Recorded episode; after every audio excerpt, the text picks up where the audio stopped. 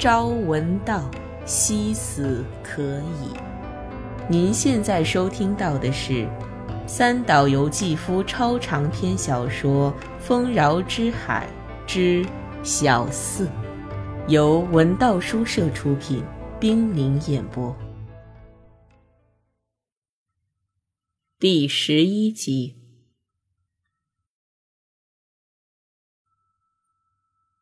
回国的前一天早晨，晴空万里，天气炎热。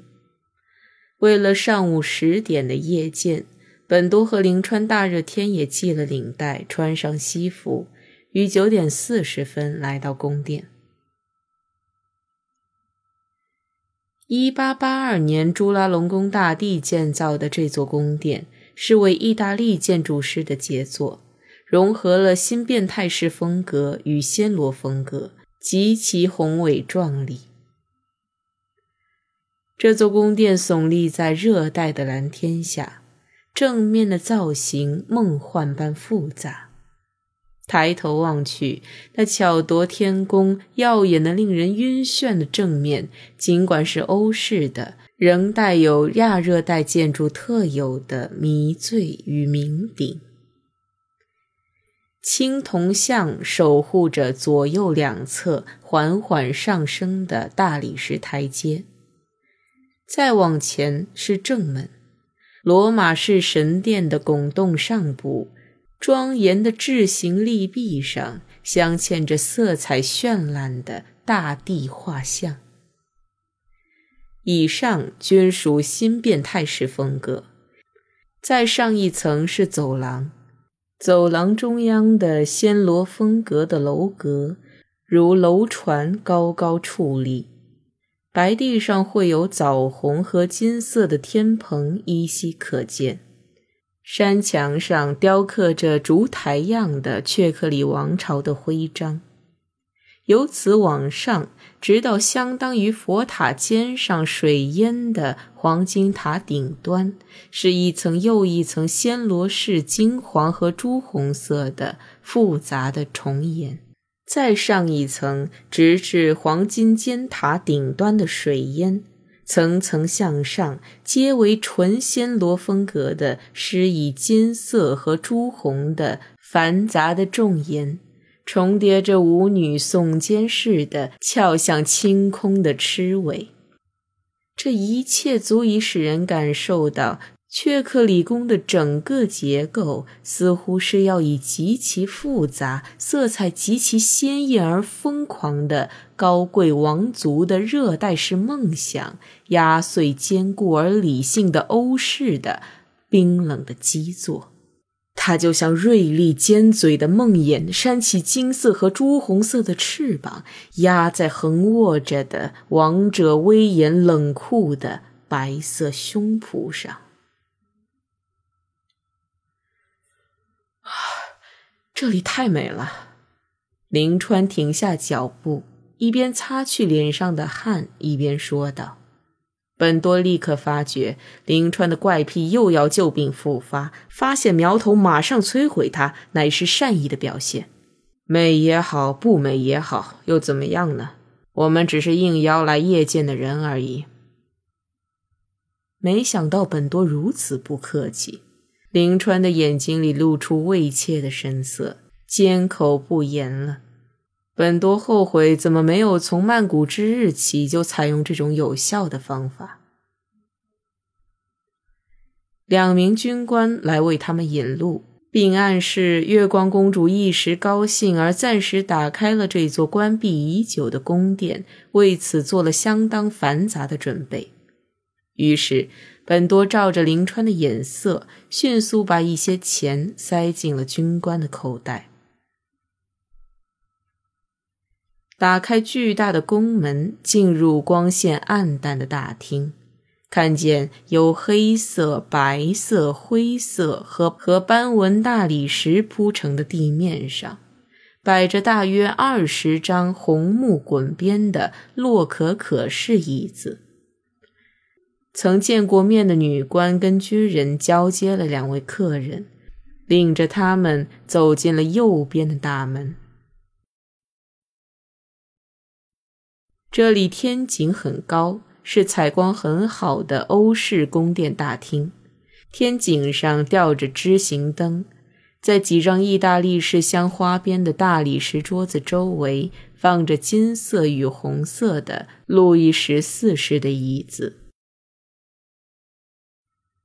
墙上挂着朱拉隆功大帝的四位王妃和母后的等身画像。据灵川介绍说，四位王妃之中有三位是姐妹。画像全是维多利亚王朝的画法，显示了外国画家的精心描画的痕迹，尤其是容貌的描绘，表现出了画家的良心与阿谀、真诚与恶意。对于如此写实、没有把握的缩手缩脚的大胆与厚颜无耻的虚假的混合，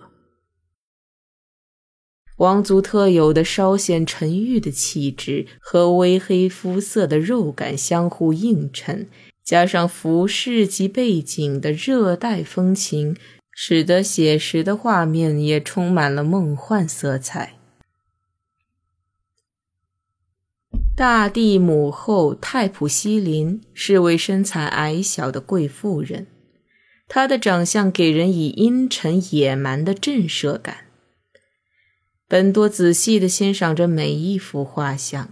林川介绍说，第一夫人是三姐妹中的小妹，和她的大姐斯塔南、二姐索万古瓦塔纳相比，谁都会认为斯塔南王妃最美。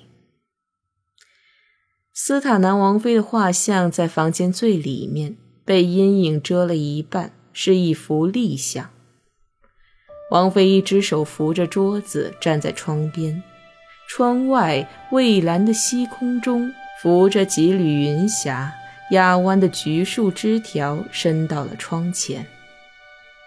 桌上放着锦泰兰花瓶和金酒瓶、金酒杯，花瓶里插了只小小的莲花。王妃的金色衣裙下露出了美丽的赤脚，粉红色绣花上衣的肩头佩戴着宽宽的绶带，胸前的勋章闪着光，另一只手拿着一把精巧的象牙扇，扇穗和地毯都是像晚霞那样的绛红色。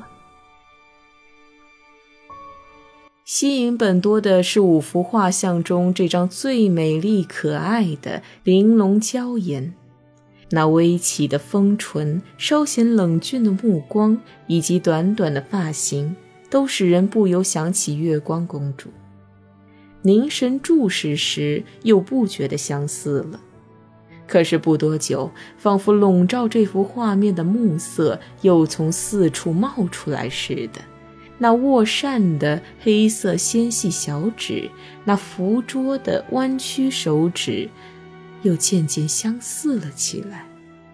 最后，就连严峻的目光及嘴唇都和月光公主重合了。然而，如此登峰造极的相似，却又像沙中的沙子似的，不断的崩溃了下去。您现在收听到的是《丰饶之海之小四》，由文道书社出品，冰凌演播。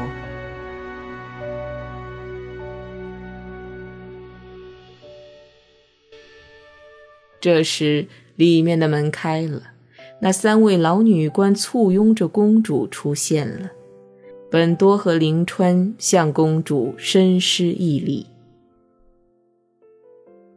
看来晚八音之行溶解了女官们的心，公主高兴地叫着跑到本多跟前，也没有人阻止。林川赶紧像鸽子啄食撒豆般，将公主杂乱无章的话对着本多耳朵翻译起来。您的旅行好长啊，我寂寞极了。为什么不给我多写写信呀？泰国和印度哪里大象多？我不想去印度，想早点去日本。公主拉起本多的手，把他带到斯塔南王妃的画像前。她是我的祖母。”她炫耀地说。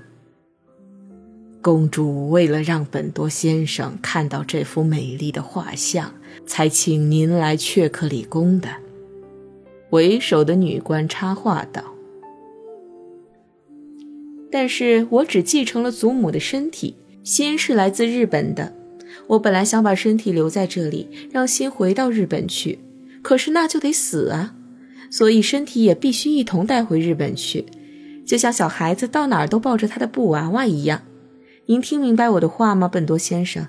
您见到我的可爱外表，其实是我的布娃娃呀。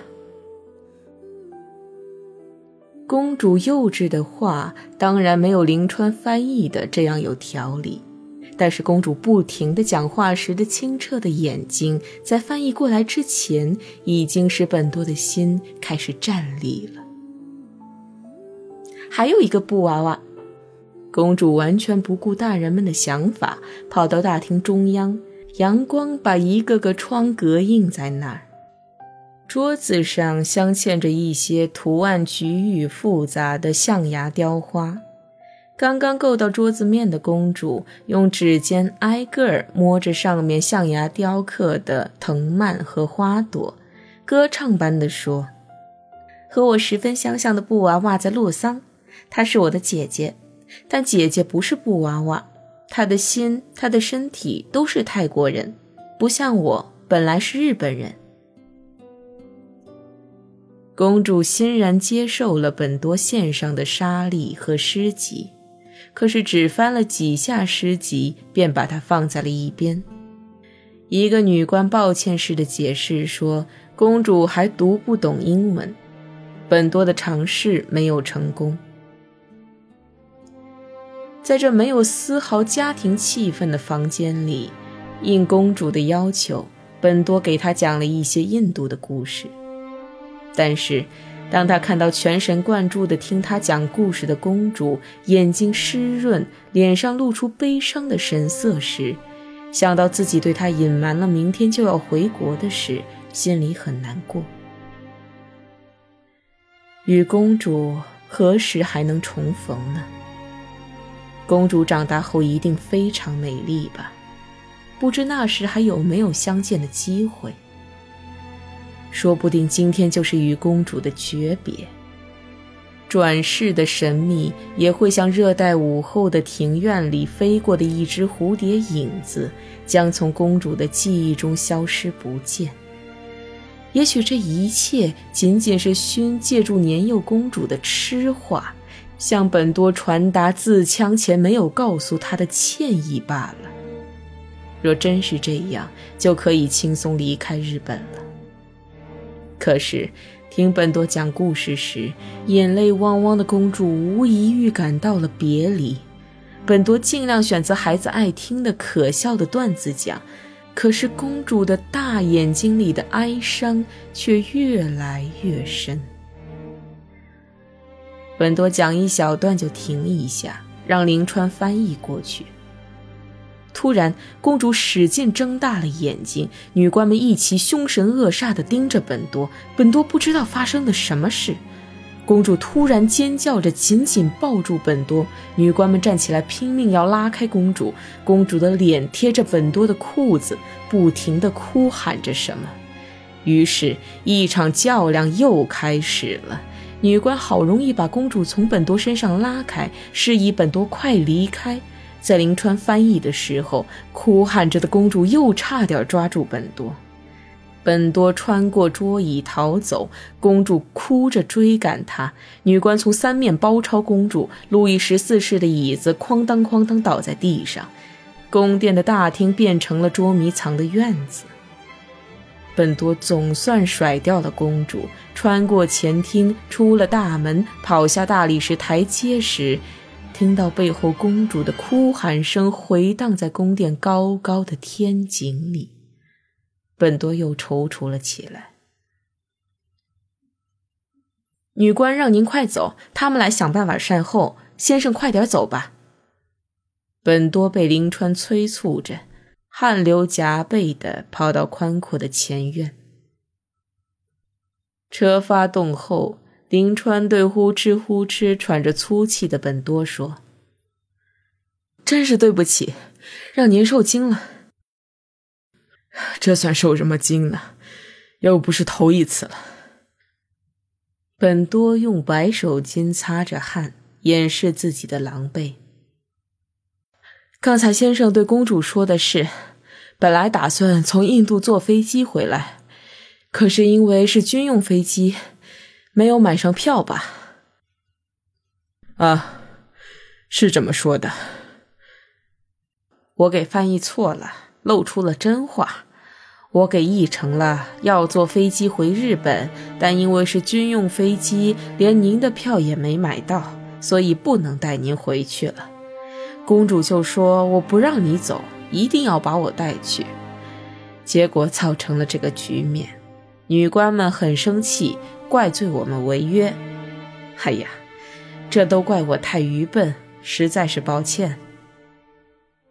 林川表情平淡地向本多赔罪。